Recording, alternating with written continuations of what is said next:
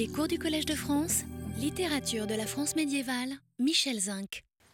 Alors la dernière fois, en poursuivant euh, euh, notre euh, examen interminable de l'humiliation du fou, nous sommes passés avec Robert le Diable, où nous commencions à passer du fou, de l'humiliation du fou d'amour à l'humiliation du fou de Dieu.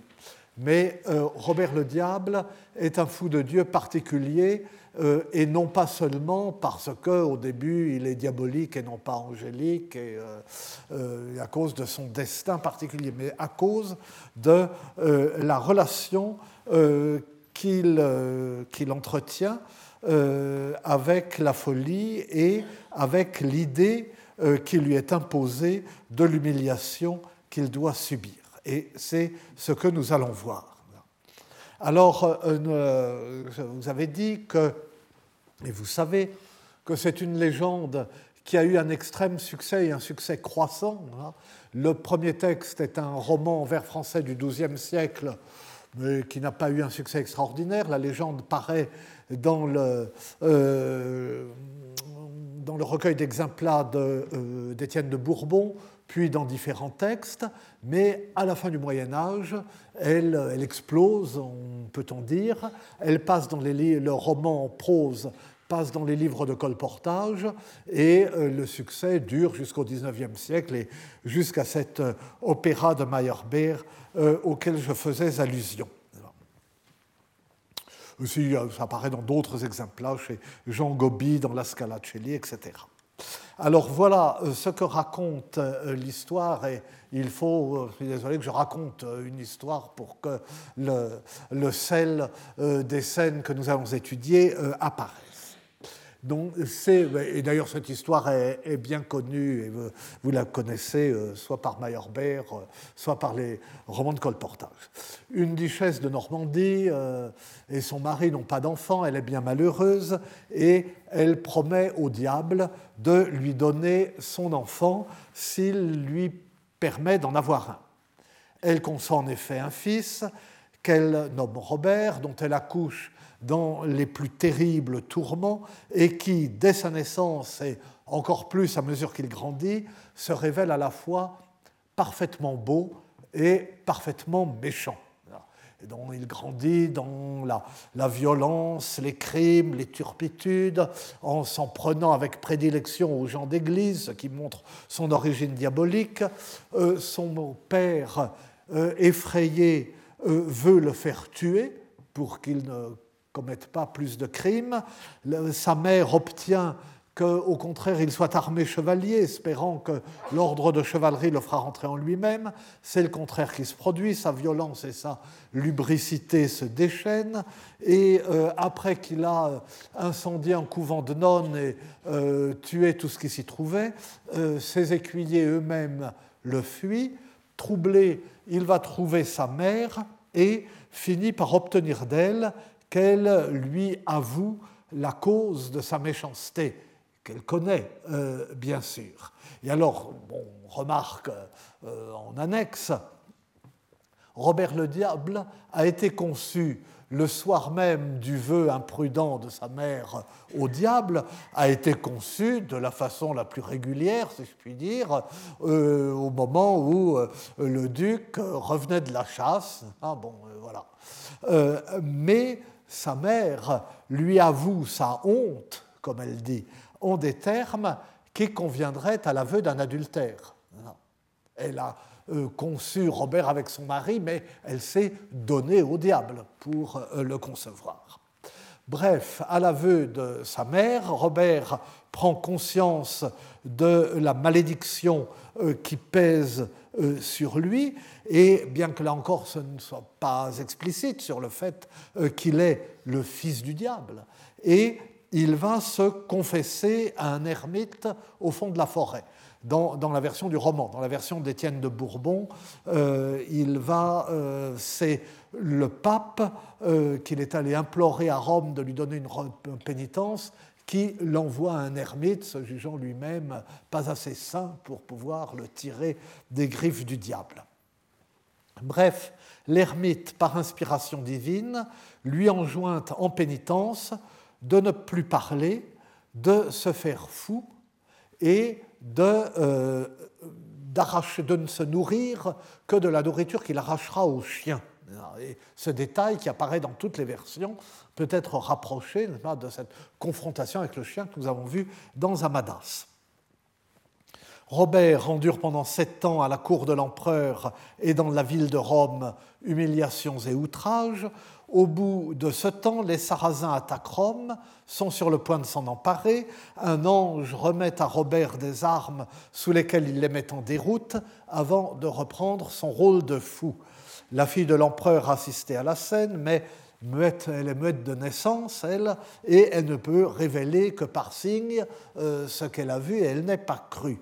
L'épisode se renouvelle trois ans de suite, malgré la perfidie du sénéchal de l'empereur qui s'attribue les victoires de Robert et est sur le point d'obtenir la main de la princesse, la vérité se fait enfin jour parce qu'un miracle rend la parole à cette princesse. Et alors elle peut tout expliquer, et là euh, on la croit. Robert, interrogé, euh, refuse de parler, même à la demande du pape, jusqu'à ce que l'ermite lui demande de le faire et lui signifie que sa pénitence est terminée.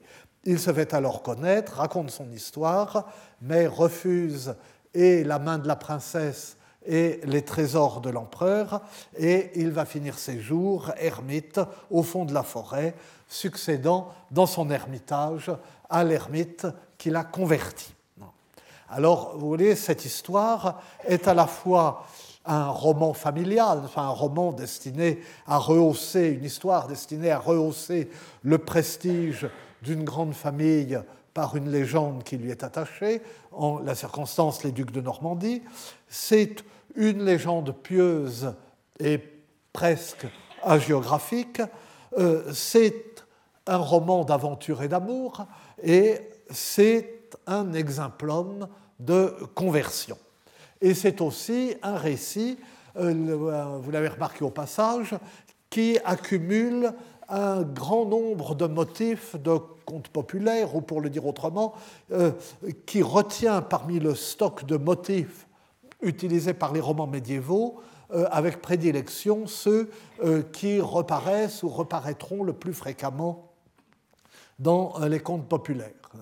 Euh, la naissance diabolique, comme Merlin, euh, la victoire euh, sous le couvert de l'anonymat et le traître qui s'en attribue le mérite, comme Tristan dans l'épisode initial en Irlande, mais aussi comme dans tant de contes.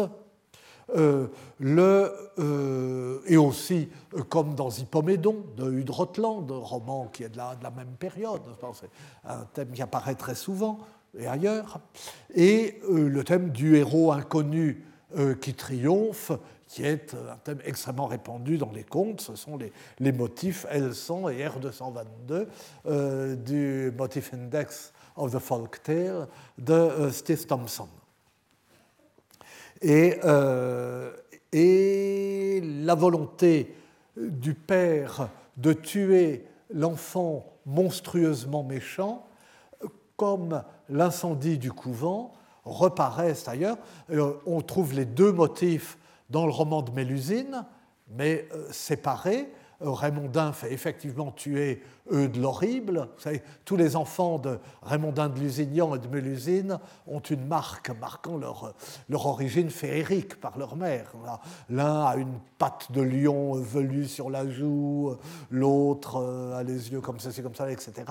Et le dernier n'a aucun signe physique, mais il est purement méchant.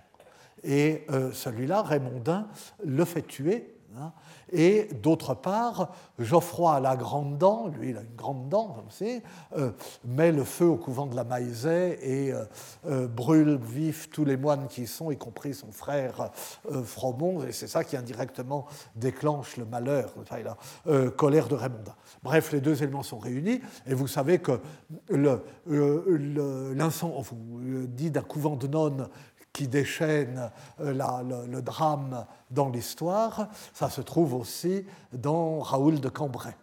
C'est l'origine de la, de la querelle entre Raoul et son ami, dont la mère était nonne. Bref, c'est un, roman euh, ou, une légende, Robert le Diable, euh, où on a l'impression de reconnaître chaque épisode, particulièrement. Et puis, la transmission de la légende et les formes sous lesquelles elle s'est conservée rendent compte de ces divers aspects et leur correspondent. Euh, l'œuvre initiale, enfin, ou la première que nous connaissions, est en couplet d'octosyllabes, ce qui la renvoie du côté soit de la vie de saint, soit du roman d'aventure. Euh, les deux sont écrits sous cette forme à l'époque.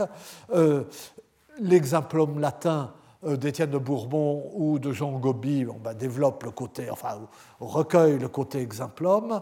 le roman de colportage est particulièrement accueillant au motif de contes populaires. Mais enfin, je m'égare en parlant de ce roman pour lui-même.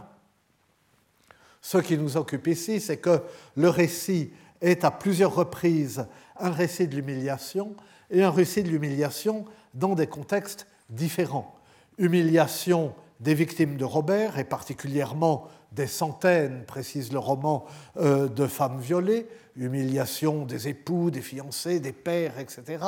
Bien qu'on ne puisse pas dire que le récit, qui mentionne tout de même cela, euh, insiste beaucoup sur cet aspect des choses humiliation de la mère de Robert, contrainte de lui avouer les conditions de sa naissance, humiliation du vainqueur non reconnu et dépouillé de la gloire qui lui revient, mais c'est quelque chose qu'il a accepté. Mais ces types d'humiliation, nous en parlerons plus tard à propos d'autres textes. Ce sont évidemment les passages consacrés aux humiliations subies par le fou prétendu qui nous retiennent pour l'instant et pour un instant. Et ainsi que le, passage où Robert, euh, euh, on le voit, manger pour la première fois la nourriture des chiens en refusant les bons morceaux que l'empereur lui veut donner, et déchaîner ainsi euh, l'hilarité de tous qui voit la confirmation de sa folie, sans perdre pour autant d'ailleurs la bienveillance de l'empereur. Mais d'abord, il faut jeter un coup d'œil à la scène chez l'ermite auquel le ciel que fait part, communique la pénitence qui doit être imposée euh, à euh, Robert. Et ce sont euh, les vers, mais on ne les avait pas ici, 1014-1124 du roman, enfin dans une des versions, nous avons le roman dans deux versions, deux, nous avons deux manuscrits assez divergents, tous les deux conservés à la nationale. L'un avait été édité autrefois par Le Z et l'autre a été édité et traduit euh, dans cette édition chez Champion par euh, Elisabeth Gaucher. Mais euh, c'est la traduction enfin, comporte des erreurs parfois assez étranges. il y a des notes aussi un petit peu bizarres. Mais enfin, c'est bien commode d'avoir ce texte. Alors, cette rencontre entre Robert le Diable au début de son repentir et l'ermite illustre ce que nous avons dit l'an dernier de la doctrine de la pénitence. On est pleinement dans le cadre du contritionnisme qui soumet l'absolution au repentir et donc à l'humilité du pénitent et à cette sorte d'auto-humiliation qui lui fait souffrir et se sentir abaissé à l'idée des fautes qu'il a commises et qui se mesure, on mesure la réalité du repentir à ses manifestations extérieures et en particulier aux larmes, cette eau du cœur qui monte aux yeux, comme on dit constamment dans les textes médiévaux. Et, le, et alors, ce repentir de, euh, de Robert manifesté par les larmes est ce qui permet à l'ermite de lui donner l'absolution euh, avant son départ de l'ermitage. Autrement dit, après son acceptation de la pénitence qui lui est imposée, euh, mais avant l'exécution de cette pénitence. on dirait euh, l'absolution se donne avant la pénitence, mais nous avions vu brièvement l'an dernier que ce n'est pas toujours le cas, et de façon non orthodoxe, pourrait-on dire, dans un certain nombre de textes littéraires médiévaux. Euh, ce n'est pas le cas dans le conte très célèbre du chevalier au Barizel, ce n'est pas le cas dans le conte de la vie des pères connu depuis Gaston Paris sous le nom de Copeau, ce n'est pas le cas dans une histoire que tout le monde connaît, euh, au moins par Wagner, qui est celle du Tannhäuser. Euh, le Tannhäuser, dans la légende allemande, où le chevalier dont parle Antoine de la Salle dans le récit du paradis de la reine Sibylle en français au XVe siècle. Donc ces personnages entrent dans le paradis de la reine Sibylle ou dans le, le Vénusberg, dans la, montagne de Vénus, euh, Silly, Codès, les joies impures de l'amour, etc., en sortent euh, et veulent se confesser au pape, et euh, le pape entend la confession et effrayé, réfléchit avant de donner l'absolution, retarde toujours le moment de l'absolution jusqu'au moment où, lassé, euh, le héros ou l'anti-héros trouve que d'année pour d'année, autant se damner agréablement et retourne euh, dans, dans le Vénusberg. Mais quand on compare avec ce passage de Robert le Diable, eh bien, on s'aperçoit que les les textes, excusez-moi, les textes qui paraissent des exceptions n'en sont pas euh, réellement. Parce que dans le cas, par exemple, du chevalier au Barizel, vous savez, ce chevalier méchant, brutal et fornicateur, en tout semblable à Robert le Diable, qui se confesse par dérision, qui refuse toutes les pénitences, sauf celle d'aller remplir le petit tonneau de l'ermite à la fontaine et qui n'y arrive pas jusqu'au moment où, au bout d'une année d'errance, il verse une larme de repentir, justement, qui remplit le tonneau. Et dans le cas du chevalier au Barizel, sa pénitence, sa vraie pénitence, est dans l'acceptation de la pénitence et non pas dans son exécution euh, insignifiante, aller remplir euh, euh, le tonneau. De sorte que l'histoire est très forte sans être, autant qu'on l'a dit, hétérodoxe. Il n'y a pas. Tout ce qu'on attend de lui, c'est la manifestation du repentir, qui vaut pénitence. Dans le cas des, du conte des copeaux, il s'agit moins d'effacer un péché réel que de montrer euh, ce que peuvent euh, la foi, le scrupule, la bonne volonté et la euh, bonne intention. c'est l'histoire d'un d'un homme très scrupuleux, très vertueux, qui va dans son champ et qui voit qu'il y a un tas de copeaux au milieu du blé qu'il a semé. Alors il est furieux parce que là, le blé ne semera pas. Il soupçonne euh, son ennemi qui a le champ d'à côté, enfin son voisin avec lequel il est en, en bisbille, et il rejette les copeaux dans le champ du voisin. Et après, il a des remords. Il se dit quand même, d'abord, c'est peut-être pas lui, et puis il faut pas rendre le mal pour le mal, et puis etc. Et il va se confesser à son curé, qui voit pas bien euh, où est le, mal, et euh, qui lui dit, bon, quand même, d'aller, que lui, il n'y peut rien parce qu'il voit pas où est le péché, mais enfin, qu'il aille voir un ermite au fond de la forêt, et l'ermite lui impose comme pénitence de partir, d'errer jusqu'à ce qu'il trouve le bâton sec qui refleurit. Alors il part, il part, puis il passe des jours, des mois, puis il ne le trouve pas, et il se désespère en disant faut-il que ce soit un gros péché pour que je puisse faire ça? Et il tombe sur des brigands qui veulent le dépouiller, il leur raconte son histoire, et un des brigands, les, bon, il se moque de lui, et un des brigands se convertit et dit quand même, si lui, il fait tout ça pour un si petit péché, moi qui ai tué, violé, etc., euh, qu'est-ce que je vais faire? Alors il lui court après, l'autre l'amène à l'ermite, et l'ermite lui dit, eh bien pour pénitence, il faut trouver la fontaine qui remonte de l'aval vers sa source. Alors tous les deux partent, ils ne trouvent rien. Euh, au bout d'un an, ils vont retrouver l'ermite. Et euh, au pied de l'ermite, le, euh, bandit pleure. Et l'ermite lui dit, eh bien voilà, vous avez trouvé la fontaine, la fontaine qui remonte du cœur aux yeux. Justement, la, fontaine des larmes, sont les larmes de repentir. La seule fontaine qui remonte de l'aval vers l'amont.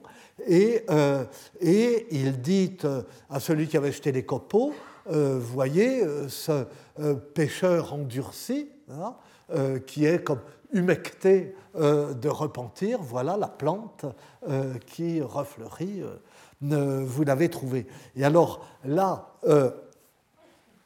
il y a bien euh, euh, l'absolution est bien liée à l'exécution de la pénitence, mais en fait, toute l'histoire est faite pour mettre en valeur euh, la, la, vertu ensemble du, du personnage, et qui n'a pas besoin réellement de la pénitence et à peine besoin, à peine besoin d'absolution. Et le ans, nous avons vu. Et tandis qu'on voit bien que dès qu'on a un personnage qui vraiment euh, euh, se trouve dans les conditions euh, normales, si on peut dire. Un pécheur repentant et qui a plus besoin que tout autre de pénitence, il reçoit l'absolution. Et il reçoit l'absolution, on voit bien, non pas dès qu'il s'est confessé, parce que l'ermite est effrayé et prie toute la nuit pour savoir ce qu'il doit faire. Et puis, euh, absoudre quelqu'un qui est à moitié le fils du diable, d'une certaine façon. Et euh, un ange lui indique, ou une voix céleste lui indique, quelle doit être la pénitence infligée à Robert. Il lui dit quelle sera la pénitence et combien elle sera dure, et Robert accepte la pénitence. Et le simple fait d'accepter la pénitence lui permet de recevoir l'absolution avant que la pénitence ait été euh, accomplie. Euh, et vous voyez, euh, à partir du moment où il dit qu'il les accepte, il s'est étendu et il s'est remis, il s'en est remis tout entier à notre Seigneur pour que le, le diable ne lui fasse plus de mal, et l'ermite l'a absous de ses péchés, euh, si bien qu'il n'en a plus été atteint euh, et que le diable n'a euh, plus eu de part en lui. Et on comprend bien pourquoi, et pourquoi les récits qui subordonnent l'absolution à l'exécution de la pénitence sont hétérodoxes. C'est que si le pécheur n'a pas reçu l'absolution, hein, il est encore au pouvoir du diable. Comment fera-t-il sa pénitence? L'ordre est absolument euh, nécessaire. Mais, là, euh, enfin encore euh, deux mots là-dessus, bien que je m'égare, dès le début de la scène, et ça c'est ce que vous avez, n'est-ce pas? On voit bien que c'est ce cadre contritionniste euh, qui est euh, tracé. Ah non, pardon, non, non, excusez-moi, euh, c'est c'est la scène où, nous venons dans un instant et qui est essentielle, effectivement. Le, bon, soyez en grande repentance, lui dit l'ermite, des péchés que vous avez faits, que demain vous en soyez lavés. Hein, quand Robert l'entend, il soupire du cœur. Le soupir du cœur est le prélude aux larmes. Il se prend à se mépriser lui-même. Il pleure du visage euh, comme un homme plein de chagrin.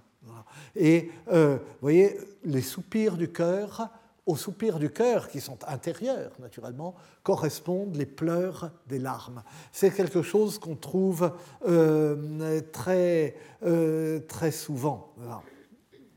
Il n'a plus que mépris pour lui-même et euh, Elisabeth Gaucher a moment une note pour suggérer une, une ressemblance avec Yvain une ressemblance qui nous intéresse parce que Yvain, vous vous en souvenez, dans le Chevalier au Lion de Chrétien III, devient fou quand il apprend que Laudine le chasse parce qu'il n'a pas euh, tenu sa parole de retourner auprès d'elle au bout d'un an.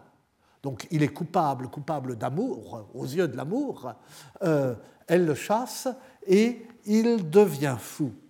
Mais euh, dans le Chevalier au Lion, on dit que Yvain se hait, ne hait en rien comme lui-méisme. Ce n'est pas même chose de se haïr et de se mépriser. Yvain ne supporte pas la condamnation sans appel de l'Odine, il devient fou et inconscient, il devient un fou furieux, inconscient lui-même, il ne sait plus qui il est. C'est-à-dire qu'il s'évade hors de lui-même, parce que la conscience de la perte de son amour et la conscience de sa faute lui sont intolérables. Il ne se supporte plus lui-même, il se hait. Robert rentre en lui-même, il s'humilie, il se méprise. Il cherche à avoir ses fautes bien présentes à l'esprit, à en garder la claire conscience, afin de pouvoir s'en repentir et les expier. Il ne veut surtout pas perdre conscience de lui-même, oublier euh, qui il est. Et c'est pourquoi Yvain devient vraiment fou, ce qui est une fuite devant sa faute, tandis que Robert va faire semblant d'être fou en expiation de sa faute. Et c'est pourquoi nous n'avons parlé que brièvement d'Yvain ou de Lancelot dans Lancelot en prose dans des cas de ce genre, parce que le, le, héros ayant perdu conscience de lui-même n'est pas humilié, ne ressent pas l'humiliation. Et il la ressent si peu qu'au moment où la dame de Noroison et ses suivantes guérissent euh, Yvain, la suivante prend bien soin, euh, après euh, l'avoir euh, enduit d'ongan, de se cacher en attendant son réveil pour ne pas qu'Yvain, qui est à la fois fou et nu, soit humilié de se retrouver conscient dans cet état sous le regard de, la jeune fille. Donc on évite euh, on, sait que l'humiliation menace et on l'évite. Tandis que euh, dans le cas de Robert, c'est exactement le contraire. Et, euh, et alors, le, le lendemain, euh, le lendemain matin, l'ermite dit sa messe, donc bon, et euh, une main lui tend un petit bref, une petite lettre où la triple pénitence est inscrite. Et l'ermite l'expose à Robert après l'avoir averti qu'il a peur qu'elle soit au-dessus de ses forces. La première pénitence, c'est feindre d'être fou et supporter les outrages euh, que euh, subit le fou. Et c'est la, euh, la citation que vous avez, le passage que vous avez ici, les vers 1109, 1124. tout avant, de par Dieu sans faille, vous commande à la commensaille que vous tout folle d'Hervé vous faites, et si folle qu'à espée traite vous faites cassier par les rues et à bâton et à massue. Mais en tous les lieux où serez, gardez que nul lui ne ferait. Et si en faites tel semblant que de vous parte tout tremblant, ne laissiez pas un jour passer que vous ne fâchiez amasser après vous l'argent de la ville, ce il en y avait vingt mille, ce vous laissiez bien Dieu ruer, férir et en peindre et euh, bouter. Tout d'abord, euh, euh, de par Dieu, sans mentir, je vous ordonne, pour commencer, que vous vous fassiez complètement euh, fou furieux, là. Et tellement fou que vous vous fassiez pourchasser par les rues avec des épées nues, avec des bâtons et avec des massues. Mais dans tous les lieux où vous serez, prenez bien garde de ne frapper personne. Et pourtant, faites mine de le faire, de façon que tous euh, euh, s'écartent de vous en tremblant. Et ne laissez pas passer un seul jour sans euh, assembler autour de vous les gens de la ville, même s'il devait y en avoir vingt mille, et de vous faire bien euh, euh, bousculer, euh, frapper, jeter des pierres, battre aussi par eux. Alors, bon, vous me direz pourquoi répéter ce passage Il n'y a rien là qui ne nous paraisse familier après Tristan et surtout après Amadas. Mais le passage contient une petite contradiction qui est surprenante et qui est bien significative. Les premiers vers enjoignent à Robert de faire si de complètement le fou, de feindre si complètement d'être fou, qu'on le poursuive avec des épées et des bâtons, et de ne pas frapper en retour. Mais, cependant, tout en faisant mine de se défendre. Il ne doit pas frapper, mais il doit faire mine de se répandre. Voyez, et si, en fait, tel semblant. Ceci est important. De façon que ces tourmenteurs s'enfuient en tremblant. Et c'est ce qu'il fera, d'ailleurs, euh, une fois. Il ne, le fait pas, il ne fait pas beaucoup, le pauvre Robert, mais il le fait une fois au vers 1201-1206, euh, et lui, qui ne s'arrête guère, et on lui court après, alors il se sauve, euh, souvent les évite, tourne de tous les côtés et fait semblant euh, de les tuer tous, qu'il va les tuer tous, si bien qu'il euh, s'écarte et il les fuit en arrière, et cependant, il n'en montre que l'apparence. Et Sinoboustre fort le chier. Non, Donc, il y a un passage euh, plus loin où il applique exactement euh, les recommandations de l'ermite. Et tout de suite après, il reçoit l'ordre d'ameuter tous les jours après lui toute la ville en se faisant jeter des pierres et euh, frapper. Donc, est-ce qu'il doit se défendre? Est-ce qu'il ne doit pas se défendre? Il doit se défendre contre les épées qui menaceraient sa vie, mais non contre les coups et les humiliations. Voyez là, euh, la, contradiction, c'est que ah, ensuite on dit qu'il doit se laisser jeter des pierres. Euh, là, sans se défendre. Alors contre quoi se défend-il? Contre les épées, parce que les épées pourraient le tuer. Mais que viennent faire ces épées? Alors que partout ailleurs, euh, comme lorsqu'on le verra lui-même en but aux coups et aux vexations de la foule, il s'agit de coups de bâton, de coups de chiffon mouillé, on lui jette des savates, on lui jette euh, du, mou, du poumon, hein, euh, ou on le frappe euh, à main nue, et, mais jamais de coups d'épée qui mettent en danger la vie même du fou. Eh bien, ce que viennent faire ici ces épées,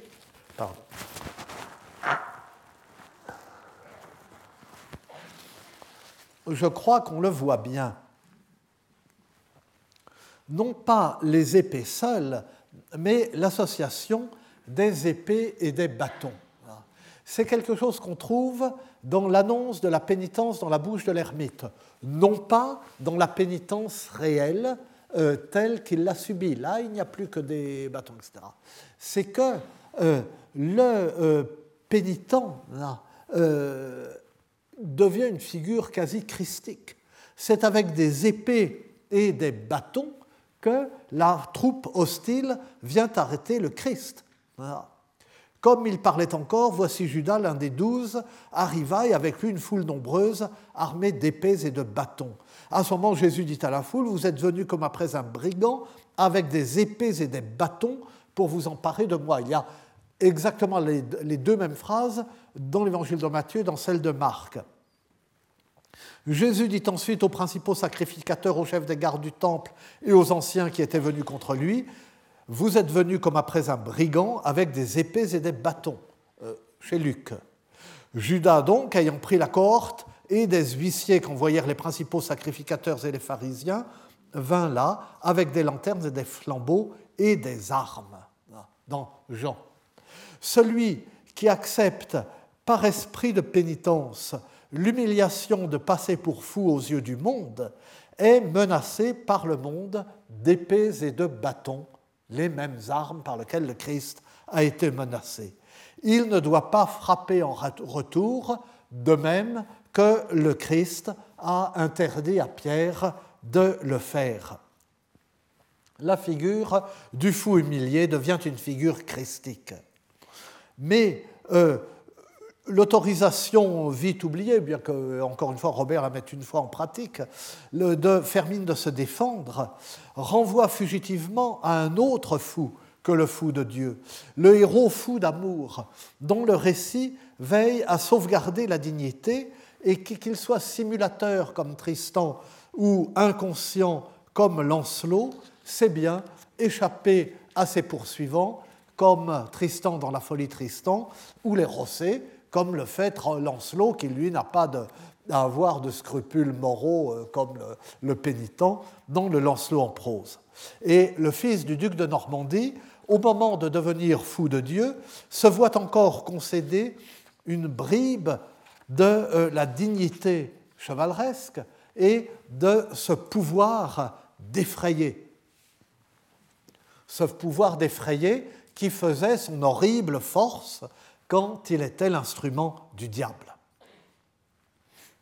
La deuxième pénitence de Robert est de feindre d'être muet. Et cette pénitence, euh, l'ermite la présente comme plus dure que la première. Il est plus dur de contrefaire le muet que de contrefaire le fou. Cette pénitence première amie est très cruelle et euh, exigeante. Là, c'est bien traduit, c'est ce que euh, mais, euh, Elisabeth, Elisabeth, Gaucher, c'est bien. mais l'autre est encore plus sûre, est encore plus amère et plus angoisseuse et plus dure. Pourquoi cette seconde pénitence est-elle présentée comme plus dure que la première alors qu'elle n'expose pas systématiquement à la souffrance et à l'humiliation d'être prise en chasse? Il est pénible d'être muet, mettons que des méchants se moquent parfois du muet, mais enfin, ce n'est pas la même chose que de devoir tous les jours euh, recevoir euh, euh, du mou, des savates, des coups et des chiffons mouillés et de courir à travers les rues. Alors, on peut dire c'est une pénitence plus dure parce qu'elle euh, interdit toute explication, toute justification. Elle le contraint au, fameux euh, never explain, never complain, jusqu'au moment où sa pénitence achevée, et avec l'autorisation de l'ermite, c'est spécifié, il lui sera loisible euh, de s'expliquer. Mais quand il est fou, il ne peut pas non plus s'expliquer, puisqu'il est supposé être fou, donc euh, il ne peut pas s'expliquer sur sa situation. Où est le renchérissement? Eh bien, le renchérissement, c'est que, plus encore que la folie, aux yeux de la, pour la pensée médiévale, le mutisme le ravale au rang de l'animal. Nous, nous disons que les bêtes sont privées de raison, donc nous les tirons plutôt du côté du fou. Mais le Moyen Âge dit que les bêtes sont muettes. C'est euh, l'expression consacrée, c'est l'expression usuelle. Les hommes et les bêtes muettes. Les bêtes mues. Et donc, être muet, c'est ce qui rapproche le plus de la bête. Dans la descente vers le fond de l'humiliation, euh, contrefaire le muet renchérit sur contrefaire le fou, alors que pour nous, ce serait à vrai dire plutôt l'inverse. Et la troisième pénitence de Robert est qu'il devra disputer sa nourriture aux chiens. Et on voit maintenant, enfin on voit euh, déjà à quel point c'est l'humiliation suprême, et surtout on voit que l'humiliation est d'être ravalé au rang des bêtes. Le mutisme est pire que la folie parce qu'il rapproche plus des bêtes. Et euh, euh, là, euh, Robert se voit ordonner de renoncer au statut même de l'être humain, se voit ordonner un abaissement à la condition animale. Le pire abaissement est d'être un chien. La pire injure est d'être traité de chien ou de fils de chien. Et euh, il y a une, sorte de chanson de geste franco-italienne du XIVe siècle, enfin, chanson de geste historique, euh, prétendument historique, la guerre d'Attila de Niccolo da Casola, qui commence par raconter qu'il y avait euh, un roi en Orient qui avait une fille, et cette fille avait un chien qu'elle aimait beaucoup. Et elle aimait tellement ce chien qu'elle dormait avec lui. Et à force de dormir avec son chien, eh bien, elle a eu un enfant de ce chien. Et euh, cet enfant, c'était Attila. Donc Attila est littéralement un fils de chien. C'est ce qu'il y a de pire. La pire humiliation est donc d'être traité comme un chien ou pire qu'un chien, et tout cela, le langage même le dit aujourd'hui encore. Mais cette, et donc c'est ce qu'il doit faire en étant muet comme une bête et en mangeant comme une bête dans l'écuelle des chiens.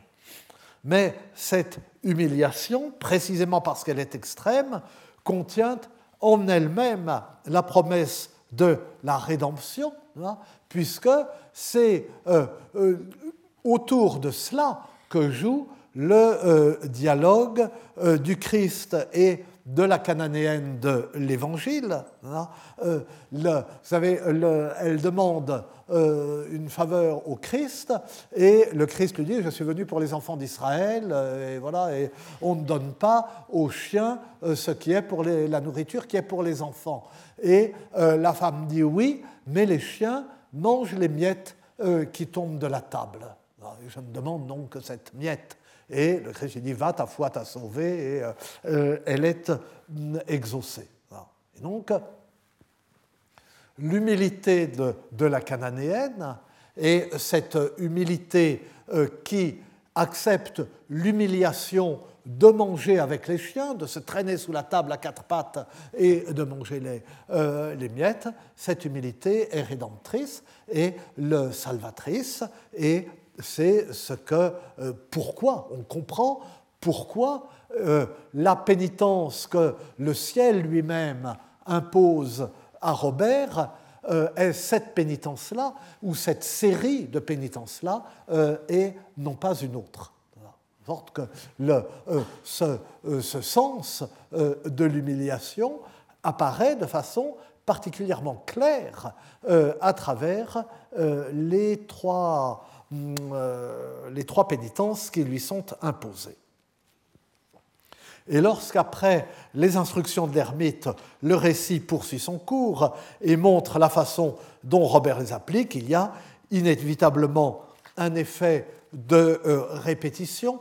Il y a souvent, d'ailleurs dans les romans médiévaux, euh, des répétitions. nous parlions du roman du Chevalier au Lion il y a un instant. Eh bien, voyez, l'épisode de La Fontaine est répété trois ou quatre fois. Euh, Calogrenant euh, le raconte, euh, Yvain y va. ensuite, on le rappelle, ensuite le roi Arthur y va, etc.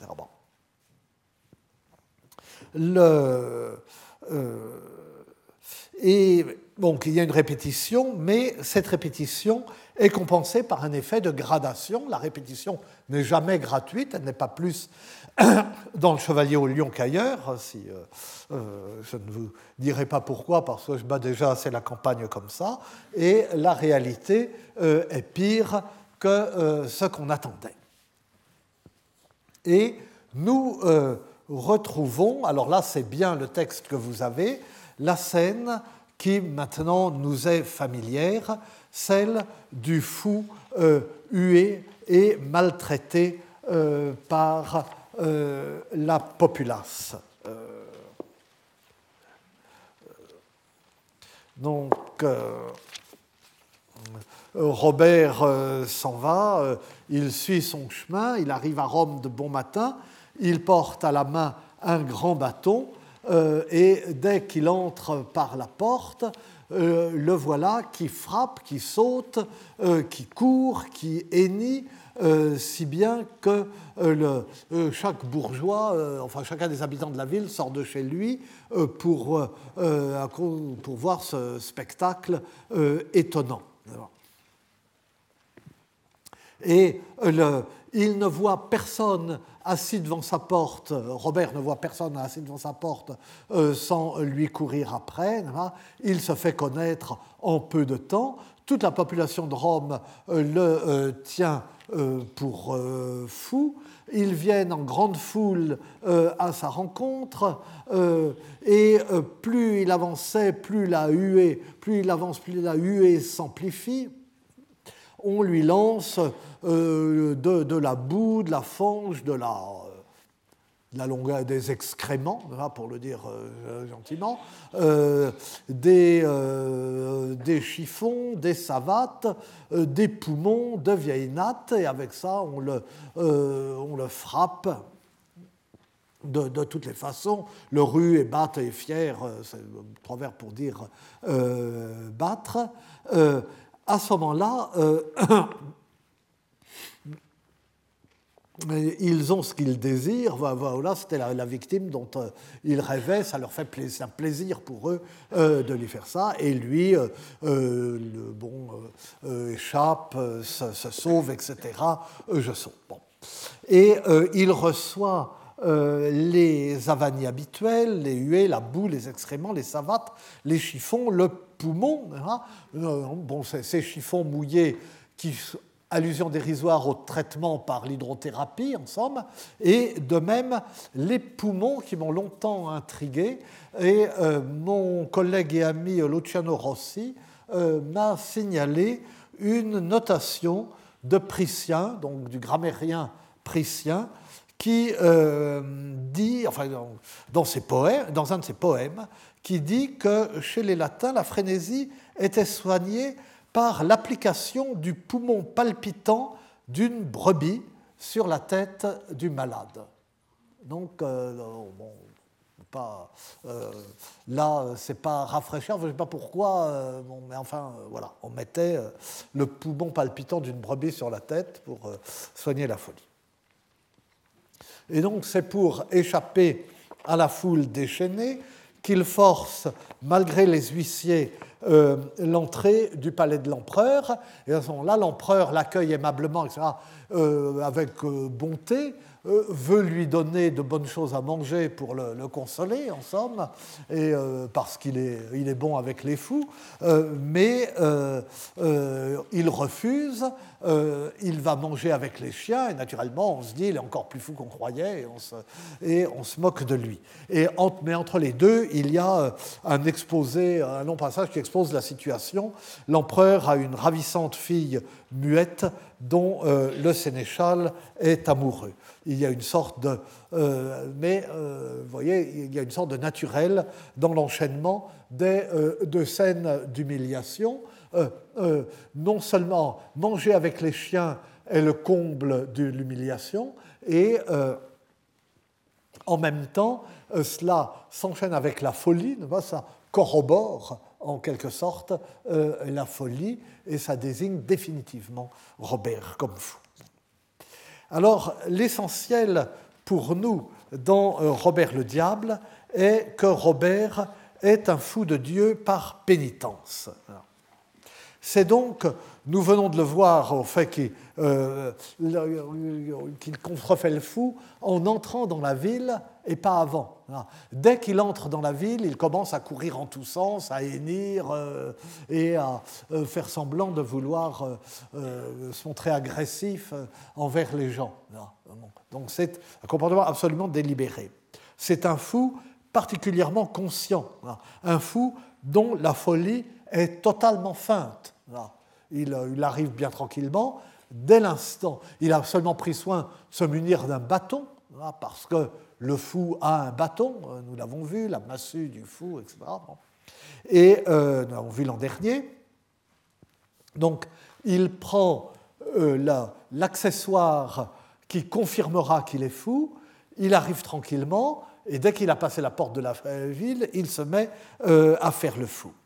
Il se distingue ainsi du fou de Dieu, qui est en un sens vraiment fou, par amour fou de Dieu et par son adhésion à euh, des valeurs inverses de celles du monde, adhésion à des valeurs inverses qui font qu'il est jugé fou euh, sans avoir à rien contrefaire. C'est vrai qu'il adhère à ces valeurs qui ne sont pas celles du monde, et c'est vrai que le monde juge fou celui qui adhère à de telles valeurs. L'humiliation qu'endure Robert le Diable est un châtiment qu'on lui impose et qu'il s'impose. Celle du vrai fou de Dieu est plus que cela. C'est un élan spontané et irrésistible. Et nous allons le voir à travers trois versions d'un même miracle. Euh, le récit de base, et ce sera, euh, rassurez-vous, euh, notre dernier texte, ou notre dernier ensemble de textes sur l'humiliation du fou. Ensuite, nous passerons à d'autres types d'humiliation. Le récit de base est le suivant. Un homme excommunié pour avoir tué un prêtre tente en vain d'obtenir l'absolution et de faire lever l'excommunication. Euh, son curé euh, le renvoie euh, à l'évêque, l'évêque le renvoie au pape, ou à l'archevêque, l'archevêque le renvoie. Enfin bon, et le pape lui-même ne peut pas prendre sur lui d'absoudre un tel crime. il le renvoie un saint ermite, c'est toujours euh, le même euh, schéma, n'est-ce pas euh, Le pape est le chef de l'Église. D'ailleurs, vous voyez, c'est toujours ce, jeu, le pape est le chef de l'Église, mais ce n'est pas le plus saint, pas forcément. D'ailleurs, à la fin du Moyen Âge, les danses macabres montreront des papes et des évêques aller en enfer. Euh, même au moment de la plus grande puissance de l'Église, euh, on sait très bien au Moyen Âge qu'il ne faut pas confondre les grandeurs d'établissement et euh, la véritable grandeur. Et donc il l'envoie, et ce modèle a suivi à la lettre, a été suivi pardon, à la lettre par le pape Célestin V, qui a abdiqué au bout de quelques mois et qui est retourné à son ermitage. Un peu poussé, mais enfin bon. Euh, il, mais enfin, quand même. Et euh, enfin, son, son, successeur a peu aidé. Et alors, donc, le pape l'envoie à un ermite, euh, mais l'ermite, le saint ermite, ne peut rien non plus, et l'envoie à un fou de Dieu, à un fou, euh, au grand dépit de l'excommunié, qui dit quand même euh, euh, Je me suis donné du mal, je suis allé voir le je vais aller voir le pape, on m'envoie un fou, on se moque de moi. Et après avoir vu le fou se faire huer et battre toute la journée par la foule, il le suit jusqu'à une chapelle où ce pauvre fou se réfugie pour la nuit, et pendant la nuit, il voit la Vierge et son cortège céleste lui rendre visite, édifié, il se confesse à lui et obtient le pardon que lui annonce la Vierge elle-même. Mais il voit le fou visité par la Vierge dans des conditions qui varient d'une version à l'autre et qui sont essentielles, comme euh, nous allons le voir. Alors, euh, là encore, je m'arrêterai euh, au milieu, et ce sera particulièrement grave cette fois-ci parce que euh, là aussi je suis mal organisé. Dans mon idée, euh, il y avait encore cours la semaine prochaine, mais apparemment non, la maison ferme. et donc, bon, nous voyons que le 4 janvier. Et, mais enfin, là encore, toujours pour faisant de, si je veux justifier euh, mon incompétence, je dirais que je fais comme les auteurs de bandes dessinées que j'arrête la page à l'endroit dangereux, ou les auteurs de, feuilletons. Je laisse sur un suspens. le suspens. Le suspens est moindre quand il s'agit d'un excommunié, d'un fou de Dieu, que quand il s'agit euh, de Tintin et de euh, alors, bon, les différentes versions, il y a d'une part un long miracle de Notre-Dame euh, de Gauthier de Coincy, voyez, qui s'appelle d'un excommunié. Édité dans l'édition de V. Frédéric Koenig dans le tome 3 de Rose 1966. Il y a, donc c'est une version en vers français, cette énorme collection de miracles de Notre-Dame dont nous avons déjà parlé, mais d'autres années probablement, je ne rappelle plus assez souvent, c'est un très grand poète. Il y a une version dans euh, La vie des pères, euh, ce recueil que j'utilise, enfin, ou euh, qui m'est si cher, dont j'ai tiré la plupart des, contes de, mes contes du jongleur de Notre-Dame, qui me paraît un des sommets, non seulement pas de la littérature religieuse, mais de la littérature tout court du Moyen Âge. Et puis, il y a un miracle latin qui euh, a été euh, édité autrefois par Moussafia dans les, les mémoires de l'Académie royale des sciences de Vienne en 1894.